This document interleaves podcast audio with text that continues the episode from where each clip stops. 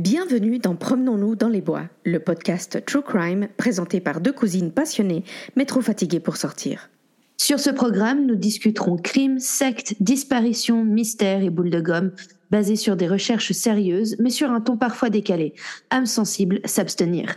Suivez-nous sur Instagram à promenon-du-bas nous-du-bas podcast et sur toutes les plateformes où vous écoutez vos podcasts préférés. Alors rejoignez-nous chaque mardi pour un nouvel épisode. Hello à tous, comment ça va? Coucou Gabi, coucou les loulous. Coucou Tamara. joyeux, Halloween. Oui, joyeux Halloween. This is Halloween. This, is Halloween. Halloween. Halloween. On a les mêmes références. Hein, ouais, voilà, de toute façon. Bah oui, évidemment, évidemment. eh bien oui, chers auditeurs, nous avons décidé de vous faire un spécial Halloween avec des crimes qui ont été commis le jour d'Halloween, donc le 31 octobre. Allons-y. Tant qu'à faire. Tant qu'à faire on va se marrer. Donc voilà.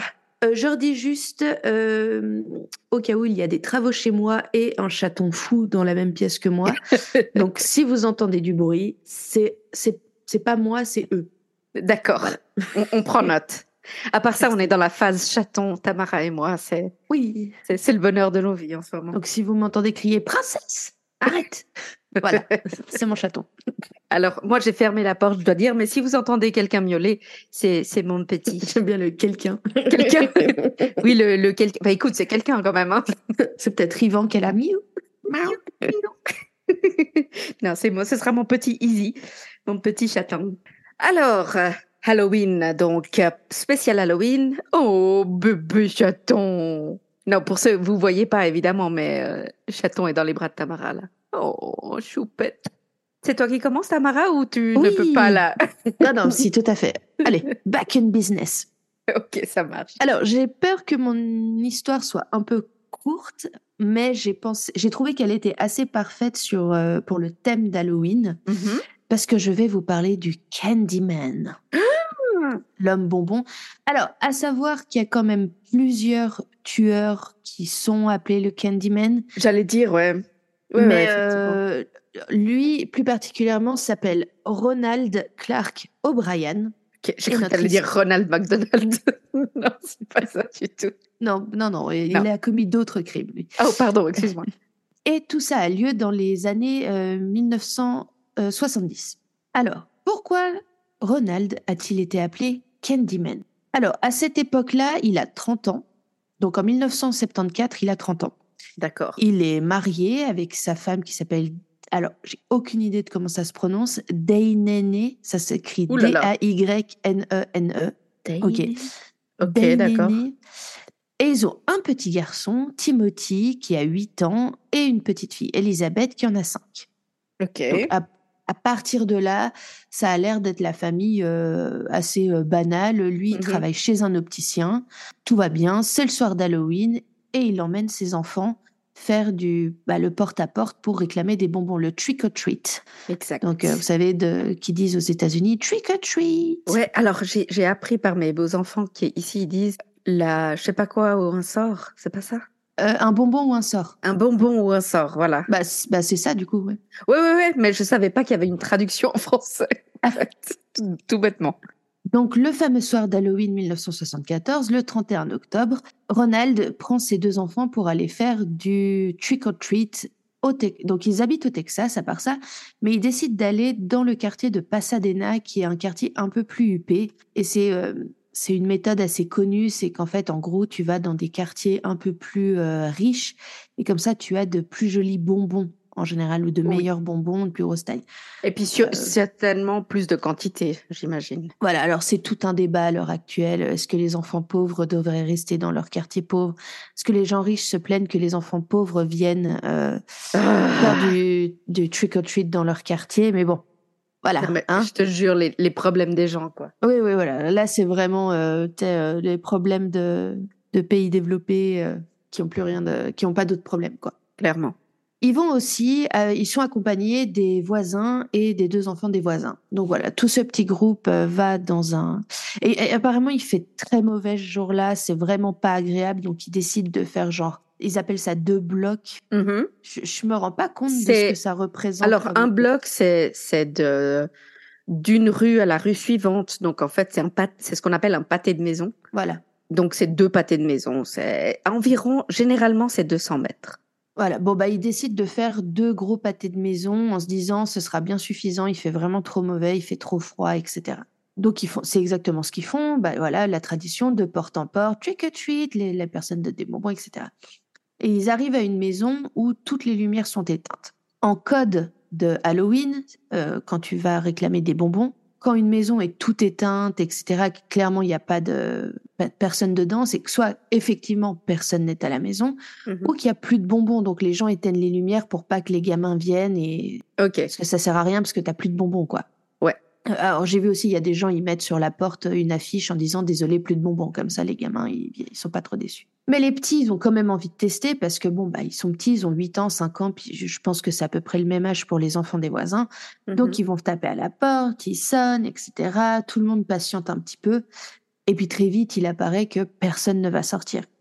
Donc euh, tout le monde euh, rebrousse chemin pour aller à la, à la maison suivante. Il y a juste Ronald qui reste un peu en arrière.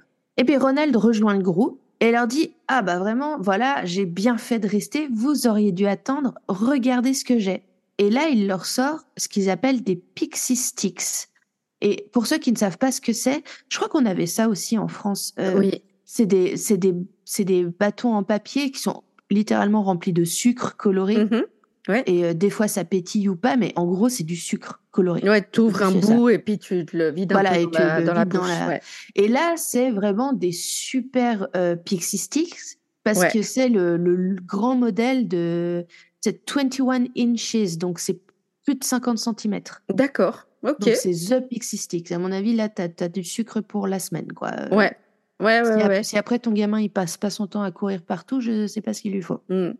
Bon, bah, c'est cool. Le papa, il avait prévu au cas où ils étaient déçus d'une maison. euh, Voilà. Et euh, donc, bah, les gamins sont tout contents et tout. Puis il est là, ouais, génial et tout. Euh, Donc, il en donne bah, un à chacun de ses enfants.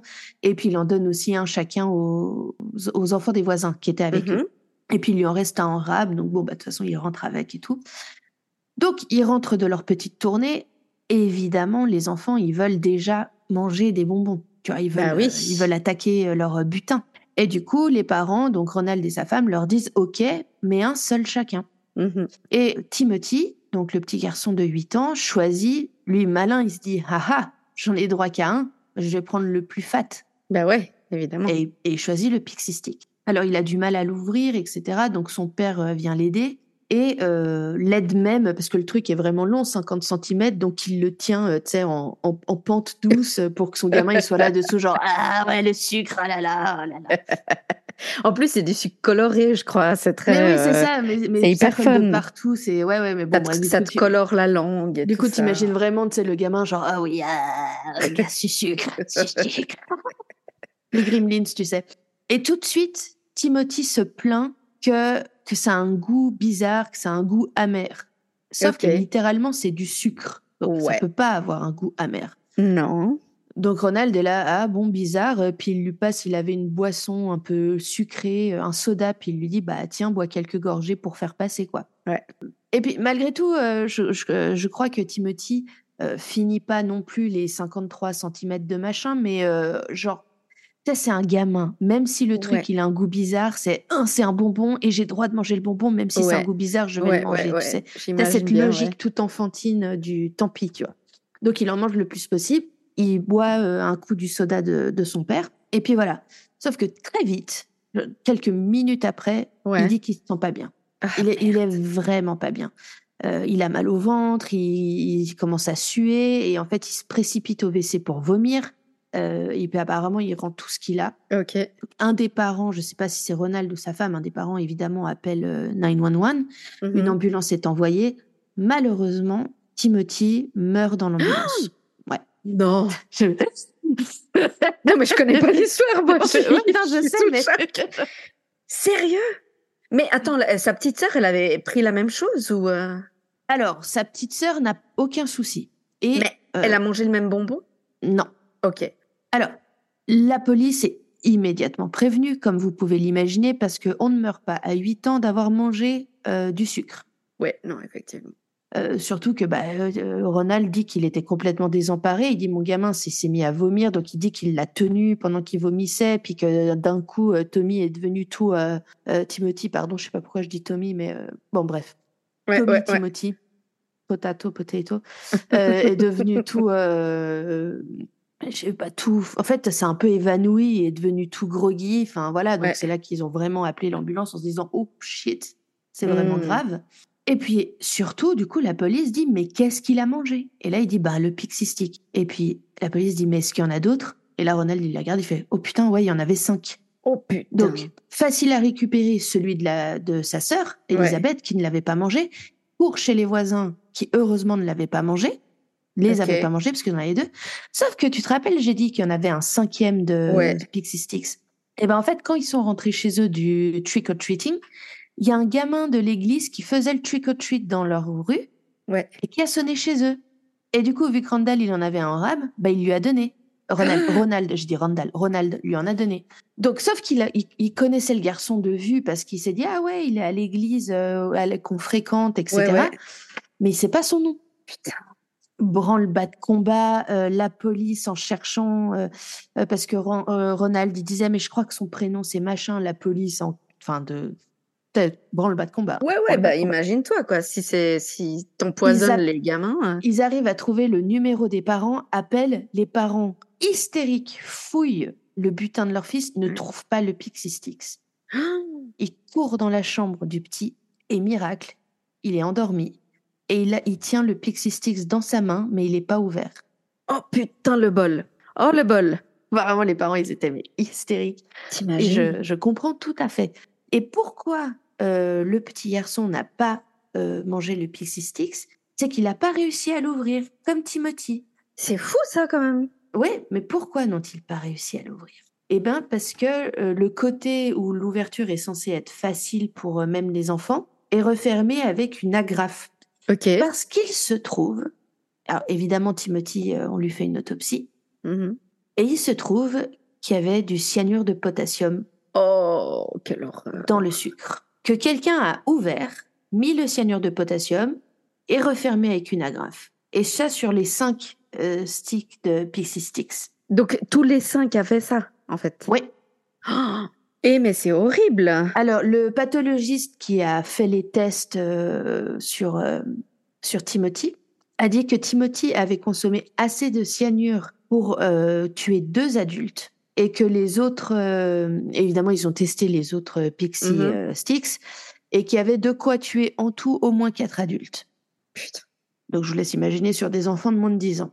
Mmh Alors la police, elle s'arrête pas là parce que la police, elle se dit, on a des fous furieux qui ont distribué des Pixie Sticks toute la soirée. Ouais. Potentiellement, on a une centaine de gamins, je sais pas, enfin 20, 30, prêts à mourir, quoi qui vont mourir euh, ce soir ou dans les jours qui viennent en bouffant leur Pixie Sticks, tu vois. et mais ça, c'est le truc où tu dois te, te, te, interdire tes gamins de bonbons pour une année au moins, quoi.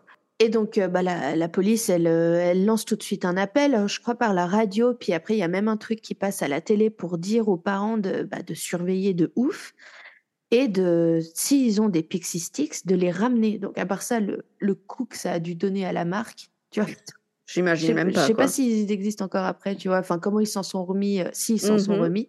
Ouais, ouais.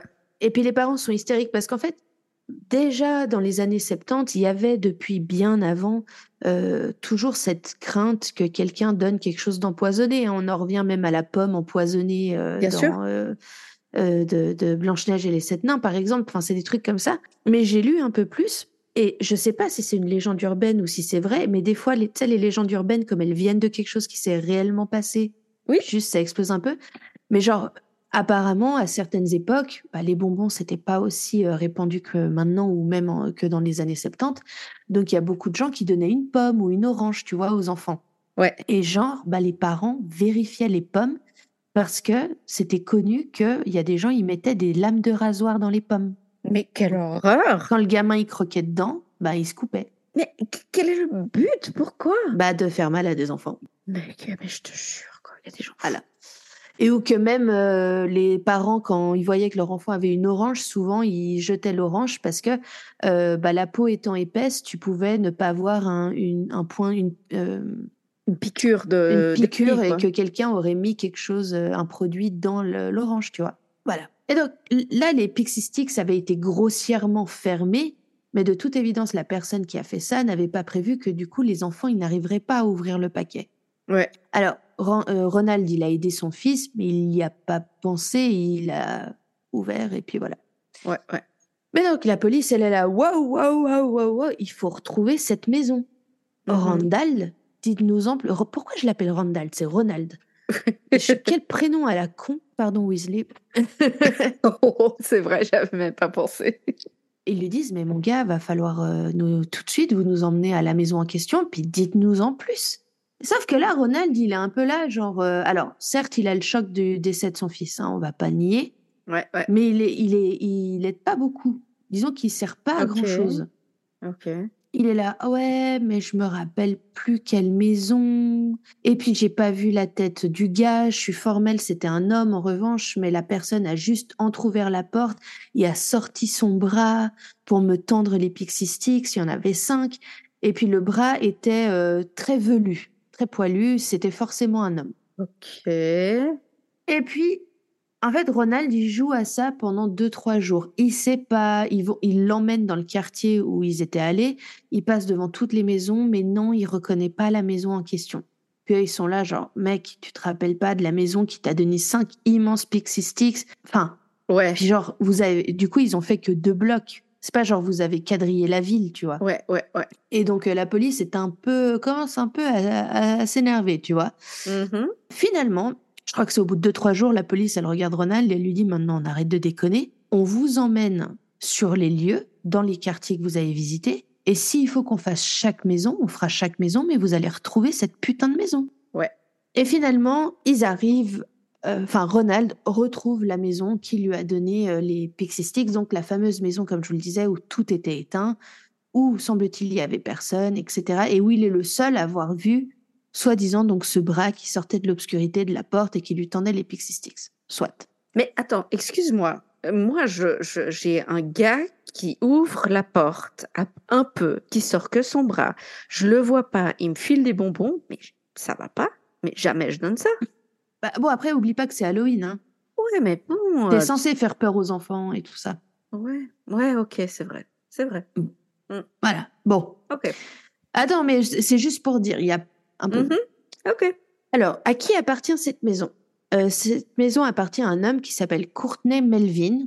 Et euh, alors, tu vois, du coup, j'ai découvert que Courtney était un prénom mixte. Oui, mais il y a un acteur assez connu qui s'appelle Courtney Déjà, moi, je suis déjà vachement perturbée que le prénom Ashley soit mixte. Ouais, tu vois, ou donc- Leslie aussi. Leslie. Donc voilà. Leslie, ah oui, Leslie, c'est vrai. Mm. Euh, très perturbant pour moi, mais bon, bref.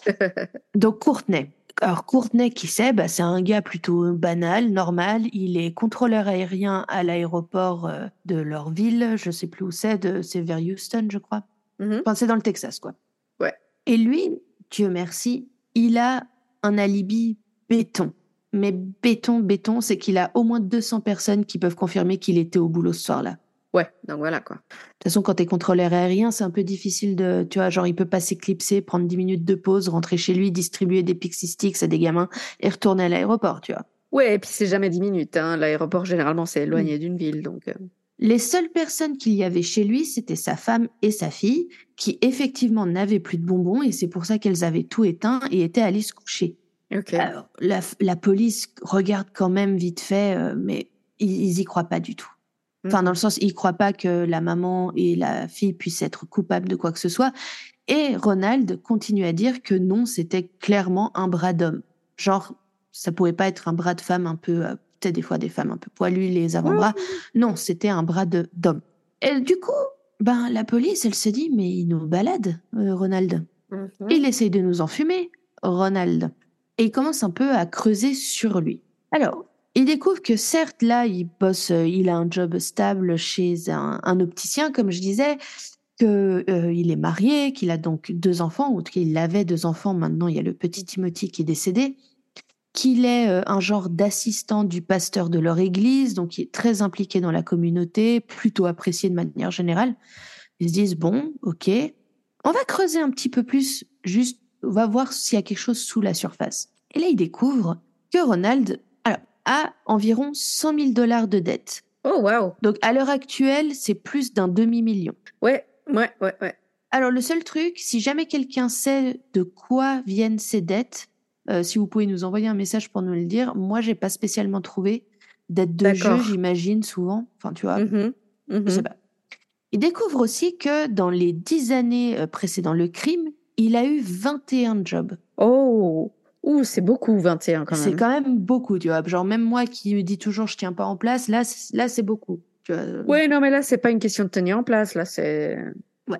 T'as un petit problème quand même. Il découvre la police, donc toujours euh, continue euh, dans, de creuser bah, dans cette direction. Il découvre que à l'heure actuelle, il est soupçonné par son employeur de vol et qu'il est à deux doigts de se faire virer. Ah, waouh. Ok. Sa voiture est sur le point d'être saisie parce qu'il n'arrive plus à faire les paiements. Il a manqué plusieurs échéances sur plusieurs prêts bancaires et la maison dans laquelle ils vivent, ah, il a foutu 10 hypothèques dessus. Enfin, j'exagère, mais dans le sens où la maison, Ouais. elle vaut plus rien à ce stade parce que tu sais, quand tu fous plusieurs hypothèques dessus pour essayer de t'en sortir, c'est, enfin, c'est n'importe quoi, quoi. Aux États-Unis, ça se fait beaucoup, ça, quand t'es dans la merde. Ouais, je sais. Et là, la police touche vraiment à quelque chose de, de comment dire, d'assez scandaleux. Il découvre qu'en janvier de cette année-là, donc en janvier 1974, Ronald a pris deux assurances vie sur ses deux enfants. Oh non, ta gueule. Il a pris pour chaque enfant une assurance vie de 10 000 dollars. Donc, euh, pour ceux qui se demandent, 10 000 dollars en 1974, c'est un peu plus de 60 000 à l'heure actuelle. Un mois avant la mort de Timothy, il a, il a décidé de... Parce qu'en fait, euh, quand, une tu prends une assurance vie, tu payes une certaine somme tous les mois vers cette assurance vie. Ouais. Et en revanche, si la personne qui a l'assurance vie décède, tu touches l'entièreté de la somme qui était euh, prévue. Euh, mais tu dois quand même être euh, approuvé, si je puis dire. Mhm. Sauf que vous vous en doutez bien, pour ceux qui ne comprennent pas pourquoi on est un peu choqués, c'est que prendre une assurance vie sur ton enfant, Ouais. ça se fait pas. Nope. Enfin, c'est non, ça se fait pas. Je- Enfin, ça se fait pas. Évidemment que techniquement et légalement, tu as le droit. Mais Je moi, tu me dis que tu as pris une assurance vie sur ton gamin, je vais être là genre, Hmm, Ouais, c'est bizarre quand même. c'est quand même bizarre. Et donc, un mois avant la mort de Timothy, pardon, je m'égare, il a augmenté, si tu veux, le- les plafonds de ses assurances vie. Mhm. Il a rajouté 20 000 dollars sur chaque enfant. Donc maintenant, Donc- chaque enfant, entre guillemets, vaut 30 000 balles. Voilà. Donc, plus de 100 000 dollars à l'heure actuelle. Ouais, ouais. Euh, et d'ailleurs, euh, j'ai vu dans un article, c'était noté que la- l'assurance qui, qui proposait ces assurances vie lui a dit de pas le faire parce que c'était stupide, euh, puis que t'es pas censé. Enfin, genre même même l'assurance, elle était pas. Genre, elle lui a vendu Ouais. l'assurance vie, mais ils étaient là genre, c'est chelou. Parce que ce qui serait normal, c'est que tu mettes une assurance vie pour en toi, ton nom pour que au eux ils bénéfice des enfants, vu que Ouais. techniquement, tu risques de mourir avant tes enfants. Enfin, la nature voudrait que. Mais attention, Ah. quelques jours avant Halloween, Mhm. il a redemandé à foutre 20 000 dollars sur chaque gamin. Mais là, donc c'est lui en fait. Attends. Non, tu veux rien me dire. aïe, aïe, aïe. Suspense. Oh, la police, ils ont pas vraiment besoin de plus, dans le sens où ils vont en tout cas l'arrêter et le mettre en, en détention provisoire le temps d'aller jusqu'au bout de l'enquête. Il parle à la femme de Ronald, qui leur dit que en fait, il voulait prendre une assurance vie pour elle, Mhm. mais que vu que c'était une adulte, je sais pas quoi, ça coûtait plus cher et en fait financièrement, il pouvait pas se permettre la mensualité. Et donc, il s'est rabattu sur les enfants. Mais elle était pas au courant, elle. Ouais, putain, et t'imagines la logique du gars quand même? Ouais. C'est quoi ce bordel? Alors là, ils se disent, bon, on est à peu près sûr que c'est lui, c'est trop bizarre. Et surtout, détail inquiétant, quand la police, elle a contacté euh, l'assurance, qui lui a, qui, l'assurance leur a bien expliqué, nous, on lui a dit plusieurs fois que c'est, on, peut pas refuser de lui vendre s'il peut euh, payer la mensualité, mais on lui a dit que c'était fucked up, quoi, ce qu'il voulait faire. Ouais. Ouais. Mais, attention, Oh. Le lendemain du décès de Timothy, Ronald les a appelés pour savoir quand est-ce qu'il récupérerait son argent. Oh, c'est dégueulasse. C'est Le lendemain, son, son- le corps de son fils à peine froid. Donc le mec a utilisé ses enfants pour éponger ses dettes, quoi. En gros. Même pas, tu vas voir, c'est pire. Ah À ce stade, donc il est en détention provisoire, la police se dit Ok, c'est bien gentil tout ça, on sait que c'est lui, ouais. mais où est-ce qu'il a chopé euh, le cyanide, Ah le bah cyanure oui. de potassium Ils vont mener l'enquête et en fait, ils vont pas réellement trouver. Ah, mais juste attends, pardon, il y a un détail qui me vient en tête. Ce bâtard, pour couvrir ses traces, il a quand même distribué des pixie sticks à d'autres gamins. Donc il était prêt. Il était prêt à tuer cinq enfants Mais, mais c'est dégueulasse, bordel. pour couvrir son crime, tu vois. Mais C'est quelle horreur. Absolument immonde. Et Dieu merci d'ailleurs, sa fille Elisabeth n'a pas. euh, T'imagines la maman perdre ses deux enfants? Alors, mais quelle horreur, ils ont lui lui clame son innocence hein, complète. Ok. Vraiment euh, jusqu'au bout, il clame son innocence. La police, que je sache, n'a jamais trouvé où il avait réussi à se fournir en, Cyanure. en cyanure parce que déjà à l'époque, c'était très difficile euh, de d'en acheter. On Mhm. savait déjà évidemment les propriétés euh, meurtrières de ça. Euh, fut un temps, il y en avait beaucoup, tu sais, dans les morts, euh, morts etc. Ouais. Je crois que ça a beaucoup évolué depuis parce qu'il y avait même la blague du je lui ai mis de la mort au rat dans son café, tu vois. Mhm. Ils vont quand même euh, fouiller la maison de, de Ronald, hein, quand même, faut pas déconner. Ça m'a fait rire parce que je, je regardais euh, une vidéo YouTube d'une, enfin une YouTubeuse True Crime qui parlait du dossier. Puis et là, il trouve une paire de ciseaux. Oh. Alors effectivement, c'est drôle à dire comme ça, mais il trouve une paire de ciseaux. Mais très spécifiquement, il l'envoie au labo pour analyse et ils vont trouver des résidus de plastique qui sont similaires à l'emballage des bonbons qui ont été empoisonnés. ok. Donc ça les aide à prolonger la détention provisoire euh, de Ronald. Et puis, à force de discuter avec son entourage, avec ses collègues, etc., euh, ils ont appris qu'il allait régulièrement euh, suivre des cours du soir dans une université, Mhm. apparemment en criminologie ou un truc du genre, et qui posait plein de questions au professeur, genre, à votre avis, qu'est-ce qui est le plus mortel, euh, le cyanure ou un autre genre de poison Euh, Qu'est-ce qui est le plus rapide Euh, Qu'est-ce qui peut passer inaperçu à l'autopsie? Alors, juste pour info, le cyanure ne passe jamais inaperçu dans une autopsie. Surtout qu'il y a même euh, le, le pathologiste qui, est- qui a fait l'autopsie qui dit que qu'à peine il s'est approché de, de Timothy qu'il a tout de suite senti cette odeur d'amande douce.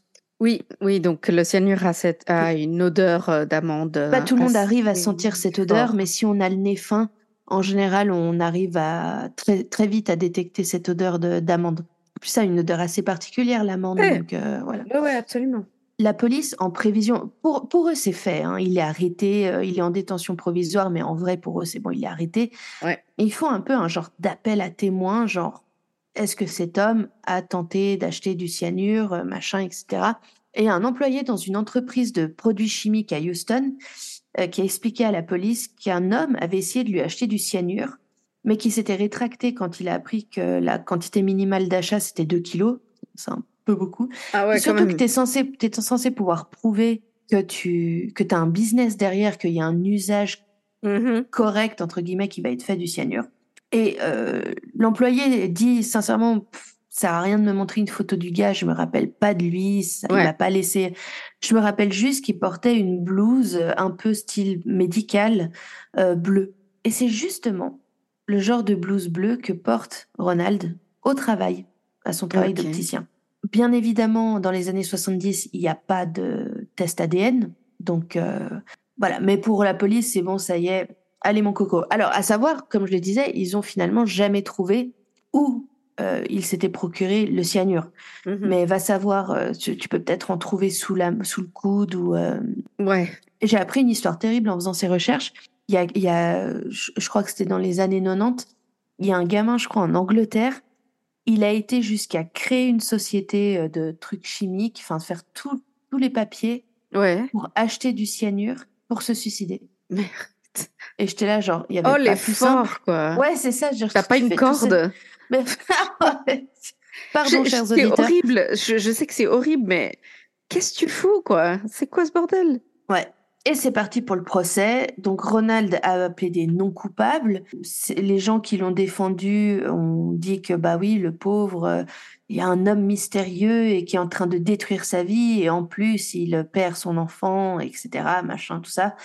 Euh, alors comment vous dire à quel point ça n'a pas du tout euh, fait poids face au jury? Surtout que finalement les amis, la famille et les collègues de Ronald ont témoigné contre lui. Oh, pourquoi les collègues auraient témoigné contre euh, Ronald? Tu me mhm. demandes, Gabi? Oui, je te demande. Eh bien, parce que depuis quelques jours slash semaines, Ronald se vantait au travail en disant que bientôt il allait toucher une large somme d'argent, qu'il allait démissionner de ce job de merde et qu'il allait se payer de belles vacances. Donc en fait, l'argent qu'il allait toucher, il allait même pas éponger ses dettes, il allait juste se barrer. Mais quel fils de... Parce qu'il l'a bien mérité, parce que franchement, c'est dur la vie, tu vois. Et mais c'est qui ce mec? On est d'accord. Alors, donc le 3 juin 1975, il n'a fallu que 46 minutes au jury tu pour le déclarer coupable. Et coupable, donc coupable de meurtre, coupable de quatre autres tentatives de meurtre. Mmh et 40 minutes plus tard, le jury dit qu'il doit être condamné à mort. Bah oui, avec préméditation, évidemment. Qui me paraît tout à fait normal pour l'époque et pour... c'est ignoble comme crime. C'est horrible. Ton juste propre pour, gamin, bordel. Juste pour l'anecdote, sa femme l'a divorcé, genre, dans à la, minute, à la seconde, genre, bim, bim, bim, je crois qu'aucun juge euh, je crois que le juge lui a dit oui, oui, hein, allez. Oui, vous n'avez même pas besoin de venir. C'est tout bon, il n'y a pas de problème. Elle a réussi à refaire sa vie, elle s'est remariée et l'homme qu'elle a épousé a adopté Elisabeth pour qu'elle porte son nom à lui. D'accord, ouais. Donc on peut espérer que malgré toute cette douleur, elles ont pu refaire leur vie et essayer de, dépasser, dépasser pardon, cette horreur. Alors, il est condamné à mort. Il est donc euh, euh, retenu dans une prison, une certaine prison au Texas qui a euh, un couloir de la mort. Mmh Ce qui est absolument délirant, c'est que tous les autres prisonniers de ce couloir de la mort le détestaient parce qu'il avait tué un enfant. Oui, ça, ça, se, ça se voit beaucoup hein, dans les prisons. C'est que les, les prisonniers qui s'en sont pris à des enfants sont et, apparemment, même certaines violences sur les euh, femmes. Euh. Ouais, ouais. Alors, couleur, pour moi, couleur de la mort, tu vois, ils étaient en isolement. Mais peut-être que je me gourre. Non, ils ont quand même. Alors, après, ça dépend, hein, mais ils ont quand même un, minimum de, de, de, rencontres des uns et des autres. Mais... Alors, en tout cas, personne ne voulait l'approcher, ou s'il l'approchait, c'était pour le tabasser. Ouais. Euh, ce qui est tout à fait normal à ce stade. Mmh et pour te dire à quel point il était détesté, c'est que les autres personnes incarcérées dans ce fameux couloir de la mort ont régulièrement fait des demandes auprès de l'administration de l'établissement pour avoir le droit de manifester le jour de son exécution pour dire à quel point ils le détestaient. vraiment. Genre, ils voulaient, ils voulaient faire des pancartes et tout en mode Ronald, on te hait et tout machin, tu vois. Genre, t'es condamné à mort, toi, toi aussi mais tu veux quand même que tout le monde sache. Euh, L'exécution de Ronald a été euh, remise euh, à plus tard trois fois. Parce qu'à chaque fois, il avait fait un appel et à chaque bah fois, il y avait un juge compatissant qui voulait bien accorder le temps de faire un appel. Ça n'a jamais marché, hein, il n'y a pas de problème. Ronald a eu le, le bonheur d'être le premier à tester l'injection tu sais. Euh, oui, ok. la mort par euh, médicament, en fait, tu vois. Donc, euh, ce qui, au final, je trouve très approprié. Selon moi, ils auraient dû lui faire gober une grosse boule de cyanure. Oui, moi, je pense que ça aurait été une bonne idée, mais. Mais, donc voilà. C'est donc en 84, dix ans après le crime, que la sentence a été mise à exécution. Pour info, son dernier repas était un steak avec des frites et du ketchup. Et du, Pardon. Du maïs, de la laitue, une salade de tomates avec des œufs, euh, du thé froid et euh, une, une. Ah, ces petites tartes aux pommes typiques de Boston, tu sais, avec euh, de la crème et tout ça. Et ce bâtard. Alors, j'allais dire sur son lit de mort, mais oui. Enfin, plus ou moins, parce que tu es allongé, je crois, quand ils te font l'injection. Oui. oui. Pas un mot pour son fils, pas un mot pour sa fille, pas un mot pour son ex-femme, il, il fait, je vais même pas vous le lire. De toute façon, j'ai pas la traduction et j'ai une flemme intense. Mais en gros, il fait un, un mini monologue du euh, je pardonne à ceux qui me vont me faire Ah, du mal, nanana.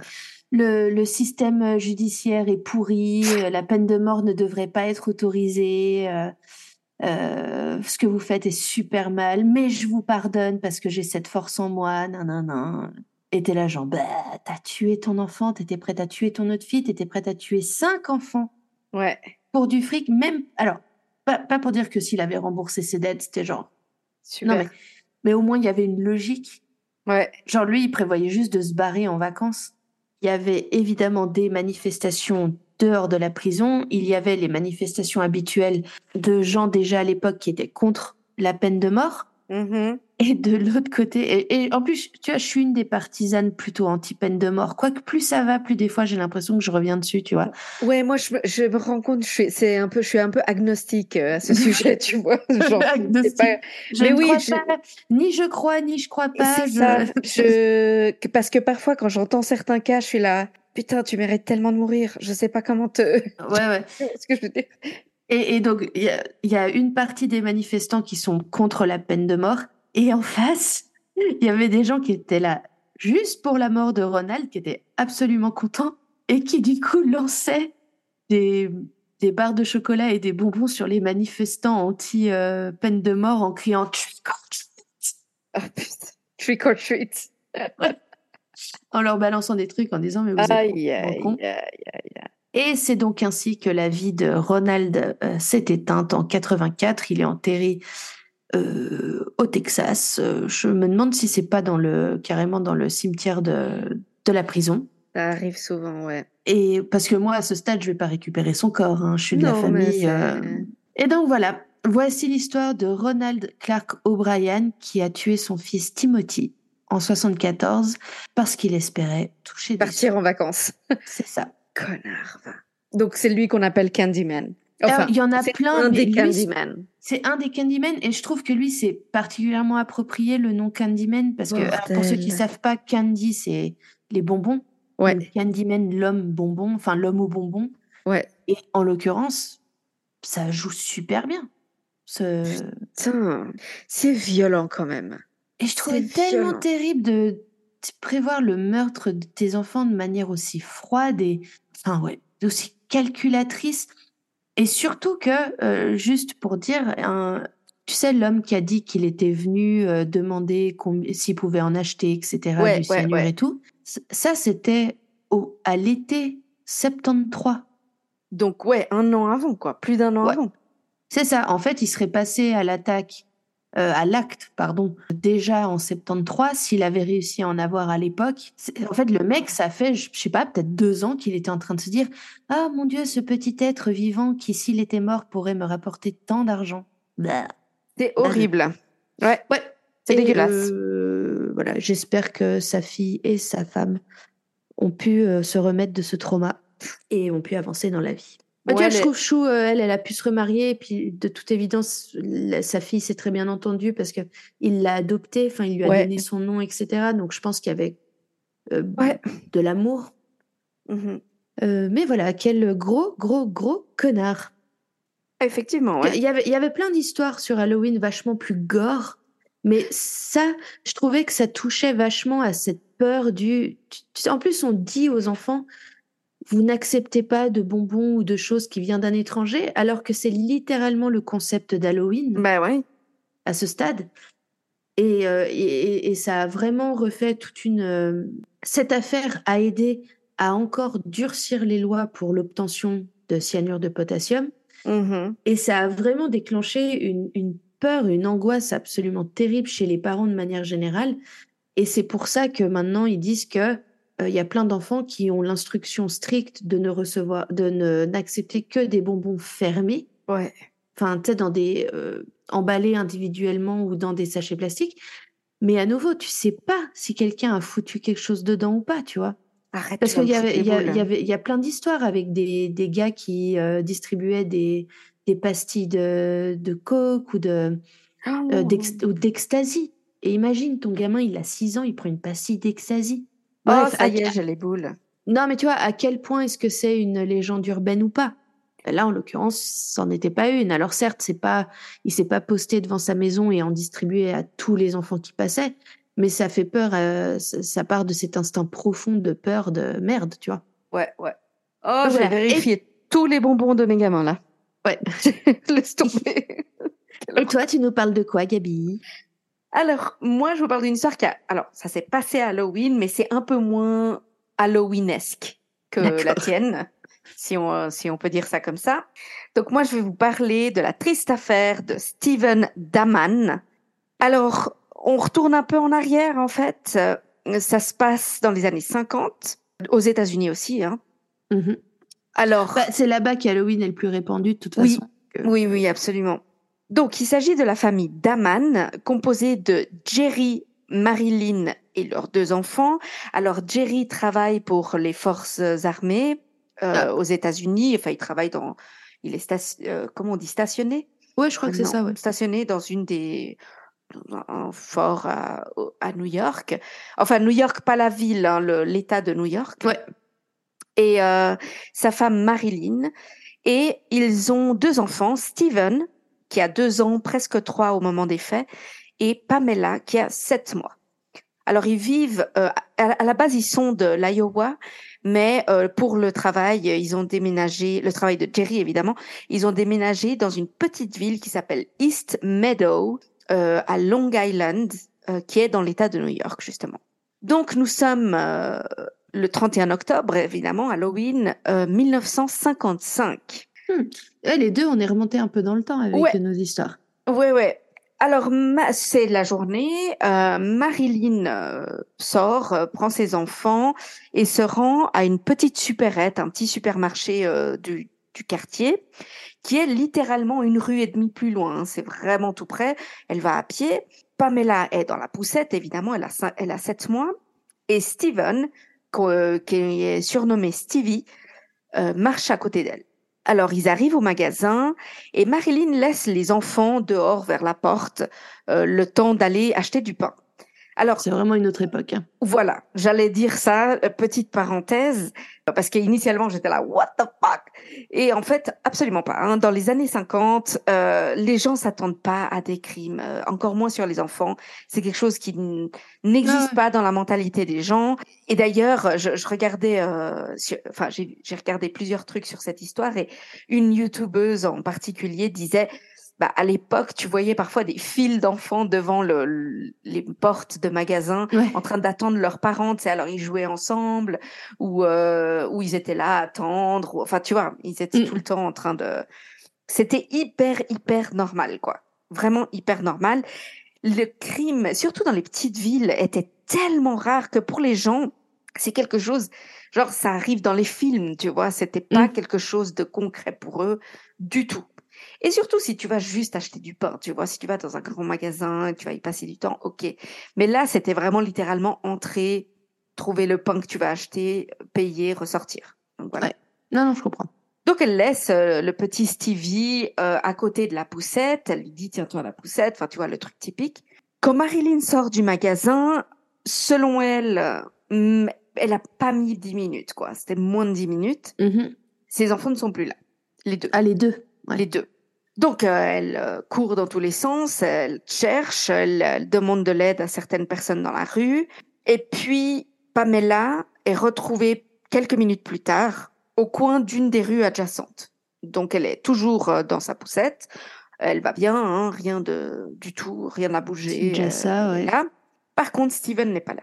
Alors, elle court. à- Là, il y a des, des, des versions divergentes, mais semble-t-il qu'elle elle court dans tous les sens et puis finalement, elle court à la maison pour voir s'il est à la maison, etc., etc. Bref, le temps d'appeler la police euh, et d'appeler les voisins passe quelques heures et on mobilise près de 2000 personnes quand même et même du personnel de l'armée vu que Jerry était employé à l'armée techniquement Bah oui.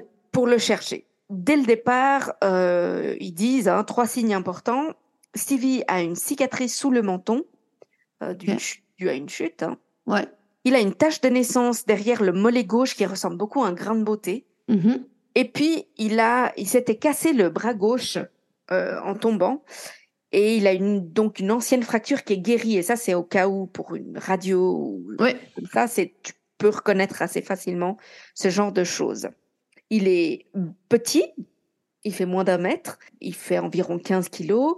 Il, a quel âge déjà, tu dis Il a deux ans, presque trois. Oui. Euh, il est blond, aux yeux bleus, euh, tout blanc, tout, tu vois.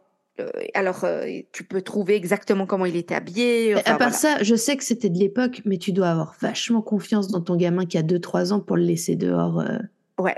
Parce Sauf qu'il y a plein d'autres plupart des- gamins. hein, puis Non, je sais, mais les gamins de 2-3 ans que je connais, ils savent pas rester assis là à attendre maman. hein. on est d'accord. Mais c'était une autre époque, je suis C'était vraiment une autre époque. Bref, recherche, recherche, aucun signe de l'enfant. Le temps passe et on arrive à fin novembre, donc presque un mois après. Oh. Marilyn et Jerry reçoivent une lettre de rançon, une demande de rançon, qui demande 3000 dollars. Euh, c'est aujourd'hui, ce serait environ un peu plus de 32 000 dollars d'aujourd'hui pour leur retourner leur enfant euh, sain et sauf, Un mois après. un mois après. Ensuite, rapide, une hein. deuxième lettre arrive demandant cette fois-ci 10 000 dollars. Donc pour l'époque, enfin aujourd'hui, ce serait euh, environ 103 000 dollars. Ouais. Et finalement, une troisième lettre qui leur demande 14 000 dollars de l'époque, c'est-à-dire environ 150 000 dollars aujourd'hui. Toujours pour le retour de l'enfant. Alors, juste pour qu'on soit clair, les parents se foutent complètement du montant. hein. Ils étaient prêts à payer tout ce qu'il fallait. Oui, bien sûr, mais ils les ont pas, ces sous. Ce que j'ai pas pu trouver nulle part, alors vraiment aucun article, aucun rien, c'est savoir si, un, s'ils les avaient, ou s'ils pouvaient les obtenir, parce que parfois tu les as pas, mais si Oui. ta situation est bonne, tu peux les emprunter. Mais ce que j'ai pas pu trouver, c'est est-ce qu'ils les ont payés ou pas? Tu vois, je, Ah. ça j'ai pas pu. euh, Ça, t'as pas. Ok. Non, du tout. Tout ce que j'ai trouvé, c'est en revanche que la police enquête sur ces lettres et il s'est malheureusement avéré qu'il s'agissait d'une arnaque mise en place par un étudiant universitaire de Queens College à New York qui avait en fait vu l'histoire dans la presse et qui avait vu euh, notamment un, un truc, alors je sais pas si à la télé ou à la radio, où les parents suppliaient les kidnappeurs de leur rendre leur enfant parce que euh, Steven devait prendre des médicaments dus à un problème au rein. Et donc, ils suppliaient les kidnappeurs de leur rendre l'enfant parce qu'il fallait absolument lui donner les médicaments. Ouais. Et je trouve que c'est. Et, et lui, le gamin, il, il cherchait à se faire du fric, en fait. Et Ouais, je trouve que c'est c'est- cruauté, mais atroce. Il y a, il y a un endroit spécial en enfer pour ce genre de personnes qui euh, se nourrissent du malheur des autres. Non, mais ça, c'est. c'est- Je trouve que t'as t'as zéro sens éthique ou moral ou quoi que Je serais pas étonnée d'apprendre que ce gars a tué quelqu'un plus tard, tu vois. Écoute, j'ai pas trouvé même son nom, mais euh, je le hais. Voilà, je, hais ce gars. Alors bon, euh, quelques mois plus tard, euh, Jerry quitte l'armée, où il travaillait donc, et toute la famille déménage dans l'Iowa, d'où ils sont originaires. Sachant que la police continue d'enquêter, et, euh, et voilà, mais c'est hyper dur marrant. pour eux. Hyper dur. Ouais, c'est bizarre ça parce que. Enfin, c'est bizarre. Ouais, je sais. Le coup des familles qui déménagent. dur. Normalement, en général, quand ton enfant est kidnappé, tu as tendance à rester là au cas où il revienne parce que c'est le seul endroit dont il se souviendra. Ouais. Alors là, le, le, je sais pas, j'ai pas pu trouver s'il y avait une raison particulière à tout ça, mais ce que j'ai pu trouver, c'est que ils sont mais détruits, mais vraiment euh, absolument détruits. Il y a aussi la notion qu'à deux ans, est-ce que tu te souviens vraiment de ta maison? Non, non, c'est Euh, vrai. Tu vois. Et puis, je crois qu'il y avait un besoin un petit peu de retrouver euh, un endroit où de qui était proche. Et eux, ils étaient pas du tout de là, mais pas du tout. Et ils venaient d'emménager à, à Long Island. hein. C'était, ils y étaient depuis peu parce que Steven est né dans l'Iowa. Donc vraiment, ils, Ouais. ils étaient là depuis moins de deux ans certainement.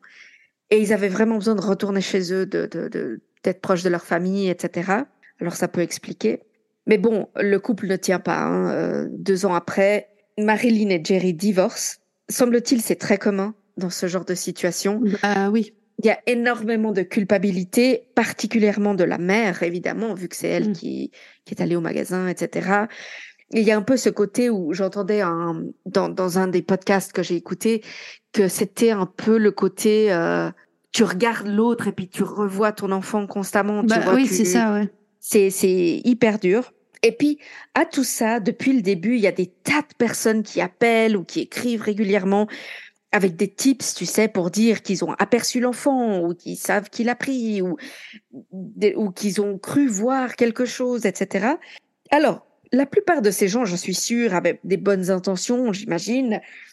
Et croient avoir vu quelque chose, mais il y a des idiots, hein, soyons clairs, et surtout des gens malhonnêtes. Il y a notamment énormément de médiums et de voyants qui disent avoir vu l'enfant, euh, etc. Bref. Et à chaque fois, pour ses parents, c'est un espoir, euh, un regain d'espoir. Puis ensuite, bah tout qui se casse la gueule à chaque fois. Donc, c'est un, c'est un, comment tu dis, un roller coaster. Ouais, enfin, tu, tu fais, tu passes par toutes les émotions. Euh... Ouais, constamment. Bon, le temps passe. Le 25 février 1957, donc deux ans après, un peu moins de deux ans après, le corps d'un petit garçon est retrouvé près de Philadelphie, dans un bois. Encore une fois, hein, ne vous promenez pas dans les bois, c'est. Il est retrouvé par un jeune homme euh, qui essayait de bêtement de sauver un lapin euh, qui courait droit sur un piège à lapin, tu sais. Ah. c'est une histoire complètement débile, mais bref, il tombe sur une grande boîte en carton il regarde et il y a un corps à l'intérieur. Une boîte en carton Ouais, un grand carton, tu sais. Euh.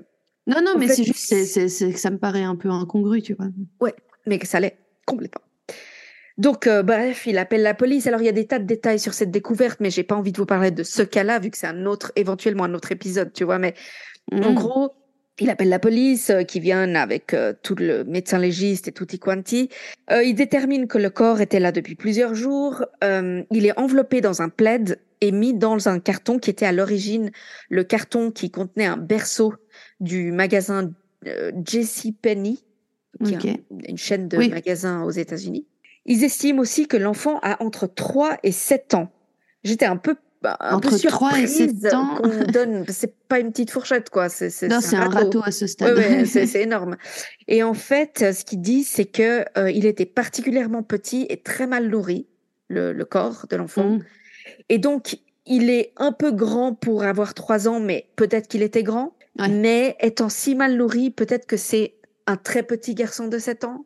Donc, mmh. ils ont voulu quand même voir large. Il fait un peu moins d'un mètre, environ un mètre environ 15 kilos, blond aux yeux bleus.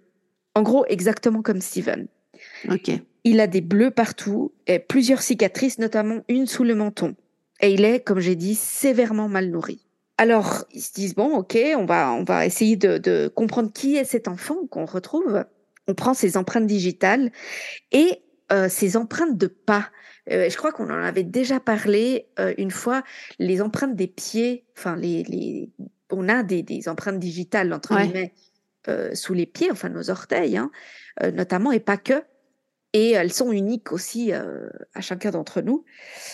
Et comme c'est un petit, ben, ils prennent, ils prennent tout ça. Encore une fois, on est dans les années 50, alors tu peux prendre, faire une prise de sang et dire quel résus sanguin il a, mais il n'y avait pas d'ADN, on savait même pas vraiment bah ce que c'était.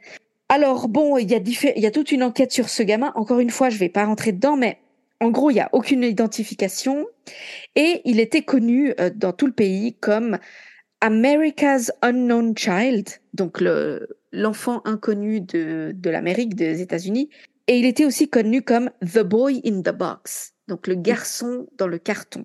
Ce qui est d'une tristesse, je trouve, euh, sûr horrible. La famille de Steven entend parler de cette histoire et leur espoir se réveille à nouveau, évidemment, euh, et, et ils demandent à, à, ce qu'on enquête.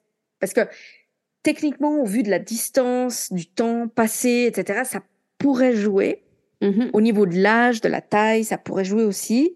Donc eux, euh, donc les parents de Steven avaient euh, une empreinte du pied de Steven euh, qu'ils avaient fait. Tu sais, c'est ah, le truc que, tu fais ouais quand, euh, les, quand on, t'as un bébé, c'est-à-dire qu'avec de l'encre, tu marques les pieds de tes enfants et des trucs comme ça.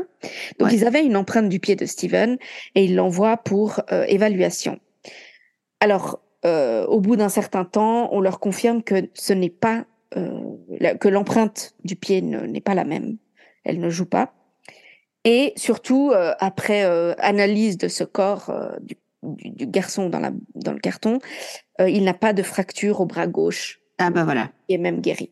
Alors, les, les, les, parents de Steven ont toujours un peu gardé ce doute est-ce qu'on fait confiance à ces tests? Parce qu'encore une fois, années 50. Hein, ouais, mais bon, le coup de la fracture qui n'existe pas. Euh, Alors, le temps passe et à savoir que Jerry s'est remarié dans l'Iowa. Il a eu mmh. deux garçons de son nouveau mariage. Marilyn, quant à elle, est repartie vivre ailleurs, dans un autre État. Elle s'est aussi remariée, mais elle n'a plus d'enfants. Mais euh, les deux sont restés avec une- un traumatisme énorme. En 2003, ils décident de demander un nouveau test sur euh, l'enfant euh, dans le carton. En Parce- 2003 En 2003, ouais. Donc presque 50 ans plus tard. Donc, hein. Mhm. En gros, l'ADN existe à ce moment-là et ils font un- une comparaison avec leur fille Pamela, qui est, aujourd'hui- qui est à ce moment-là mariée, qui a des enfants. Ouais, ouais, ouais, ouais. Et là, les tests sont clairs, ils confirment que le garçon dans le carton n'est pas Steven. Il est Ah, pas- voilà. il a aucun trait en commun avec euh, Pamela ou sa famille. Ok. Bon, le temps passe encore et on réentend parler de cette histoire en 2009. En 2009, un certain John Barnes es- euh, contacte pardon, Pamela, donc encore une fois, Pamela étant la fille qui était dans la poussette Oui, oui, oui. euh, au moment du kidnapping. Il lui écrit, il dit qu'il pense qu'il est Steven. En fait, il n'a jamais senti qu'il faisait partie de sa famille, il a toujours... C'est en quelle année, pardon, tu dis En ça? 2009. Ouais, donc quelqu'un qui a presque 60, qui a 60 ans, quoi. Ouais, plus de 60 ans, ouais. Il pense que, que sa famille n'est pas la sienne. Il a, toujours senti un malaise dans sa famille. Et puis, la, la mère de John Barnes, sur son lit de mort, semblait vouloir lui dire quelque chose. Et elle a, elle a, comment tu dis? Elle a balbutié quelques mots et lui a interprété ce qu'elle a dit comme, en gros, je ne suis pas ta mère. Je ne suis pas ta vraie mère. Alors c'est vrai que quand tu le vois, euh, lui il a trouvé, il regardait dans les dans les archives des enfants disparus pour voir si il voyait quelqu'un qui pouvait être lui en fait.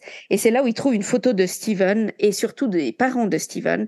Et il tout de suite il a un truc quand il voit la photo de la mère de Steven, il se dit mais il y a un truc, il y a un truc qui m'attire chez cette femme.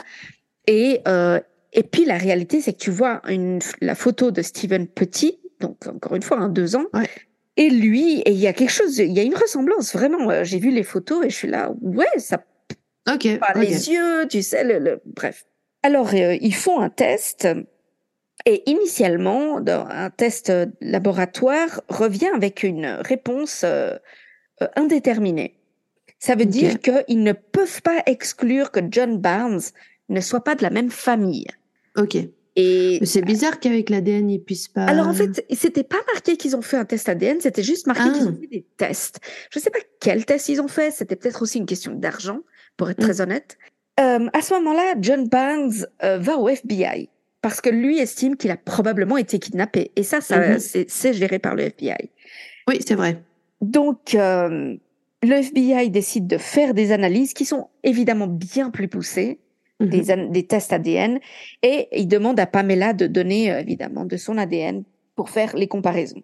Alors ça prend du temps, mais ils arrivent à la conclusion que Pamela et John ne partagent pas la même mère. Alors quand j'ai vu ça, j'étais là, est-ce que ça veut dire qu'ils peuvent partager le même père? En fait, pas du tout. C'est juste que John a dit, je crois qu'on a la même mère, parce qu'il a ressenti quelque chose par rapport à la mère de Pamela. Et il a un peu laissé de côté l'idée de est-ce que le père est le même ou pas? John pensait que ses parents n'étaient pas ses parents, mais il a jamais identifié quoi que ce soit dans le chez Jerry Daman. Donc. Voilà. Barnes lui pense que c'est faux. Il compte, il pense que Steven c'est lui. Il est Steven. Il a une cicatrice sous le menton, il a un grain de beauté euh, sur le mollet gauche, euh, plus ou moins au même endroit euh, que Steven. Et, et il dit je suis Steven. Je ne comprends pas. Je suis Il a Steven. une fracture au bras gauche? Alors, c'était marqué nulle part. Je pense pas. Mais en même temps, est-ce que c'est quelque chose qui, 60 ans après, peut guérir? Et au point de Pas. ça se voit pas, j'en sais rien. Que dirait Euh, le docteur Brennan? Que dirait le docteur Brennan? Effectivement, Bones. Quoi qu'il en soit, John Barnes continue de dire que il est Steven, au point où le père de John Barnes, celui qui l'a élevé, est allé à la télé pour dire mais je sais pas ce qui se passe avec mon fils. Je suis son père Ah oui, carrément, ouais. biologique. Est-ce qu'ils ont des photos de lui bébé à la maternité Ils ont des photos de lui bébé. Alors encore une fois, on est dans les années 50, c'est pas que tu avais un portable pour prendre des photos Ouais, chaque mais c'était quand même vache plus répandu qu'on le pense. C'était hein. plus répandu, mais voilà. Et il dit, je sais pas ce qui lui arrive, mais c'est moi son père. On est ses parents. Je ne sais pas d'où il sort euh, ce truc. Et John Barnes lui-même a dit que sa mère n'a jamais spécifiquement dit qu'elle n'était pas sa mère. Mais que lui se sentait tellement aliéné par rapport à sa famille que c'est comme ça qu'il a interprété son, tu vois. Donc en, fait, en, gros, que le, mec est juste bizarre et c'est pour ça qu'il dit que. Très honnêtement, je pense. Je pense qu'il espère, il espère que c'est ça. Alors, euh, je vais vous la faire courte. Hein. En gros, Steven n'a jamais été retrouvé, voilà. Et euh, à tout ça, le garçon dans le carton n'a jamais été identifié. Hmm. Alors, il y a plusieurs théories.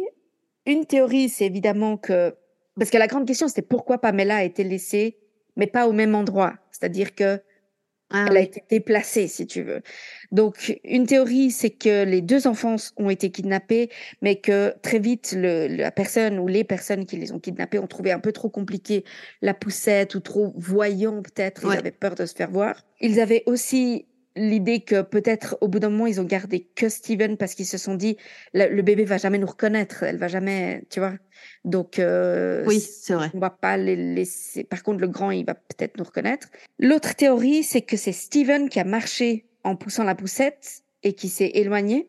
cette théorie me semble assez probable, tout simplement parce que encore une fois, c'est Halloween, il y a des décorations partout. Un gamin de deux ans, trois ans, ça va regarder, il veut, il veut aller mmh. voir et tout. Puis je pense que, tu sais, si tu es juste en train de t'accrocher une poussette, tu continues à être accroché à la poussette, donc tu, tu la pousses et puis tu te dis, ah ben je vais juste aller voir deux mètres plus loin. Puis en fait, deux mètres, c'est pas vraiment deux mètres parce que tu as zéro notion à cet âge-là. Et euh, l'idée qu'à un moment donné, il a lâché la poussette puis il est allé voir quelque chose, ça me paraît assez vraisemblable. Alors ensuite, kidnappé ou un accident, parce que personne ne, ne, sait exactement s'il s'est fait kidnapper. Peut-être il, euh, il a marché, il est tombé dans une rivière ou quoi que ce soit, mais il n'y a jamais eu d'enquête dans ce sens-là, dans la mesure où ben on est parti. On a peut-être retrouvé son corps quand même, tu vois. Écoute, j'en sais rien, mais on est parti du principe que c'était un kidnapping dès le départ, quoi. Et je tiens à dire aussi que si tu regardes sur une carte, euh, c'est très près de l'océan, donc euh, mmh. tu peux retrouver le corps ou pas, parce que c'est un tout petit corps encore une fois. Hein. Une autre théorie, c'est que la mère a quelque chose à voir avec cette histoire. Euh, certaines ah. personnes ont dit qu'elle était très sévère, qu'elle maltraitait un peu ses enfants. À tout ça, il n'y a jamais eu aucune preuve. Personne n'a jamais rien vu. C'était un peu des dires de certains voisins qui la trouvaient distante et pas très sympa. Alors ça, ah. c'est le mot pour dire que c'est un voisin qui l'a dragué, qui s'est fait envoyer paître. J'ai envie de dire, ouais. Et puis surtout, sa fille Pamela a jamais dit qu'elle était particulièrement méchante ou quoi que ce soit. Donc, c'est une de ces théories où tu as absolument besoin de blâmer le parent, j'imagine, et particulièrement la mère en l'occurrence. Donc voilà. Alors, autant te dire que dans cette petite ville, Halloween n'a plus jamais été pareil, hein, et que les parents n'ont plus jamais laissé les enfants dehors des magasins. Alors, une chose euh, que, que j'ai entendue, c'est que à l'époque, les gens n'appelaient pas la police immédiatement, en fait. Il y avait un peu ce sens où on résout beaucoup de choses en famille, euh, beaucoup mmh. de choses sont... Souvent, c'est c'est c'est pas enquêté c'est pas pris au sérieux par la, police, sauf s'il y a du sang et qu'il y a tout de suite un corps, etc. Il n'y a pas vraiment... Tu vois, s'il y a juste une disparition, les, les gens tardaient à appeler la police, semble-t-il.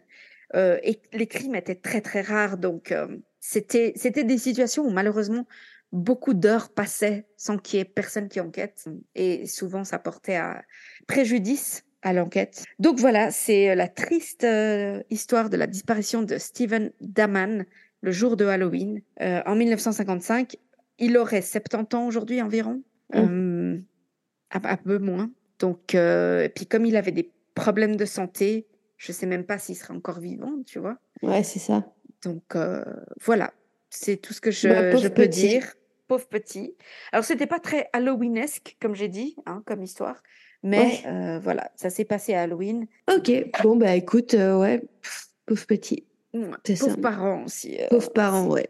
Terrifiant. Heureusement qu'ils se sont pas fait choper les deux gamins.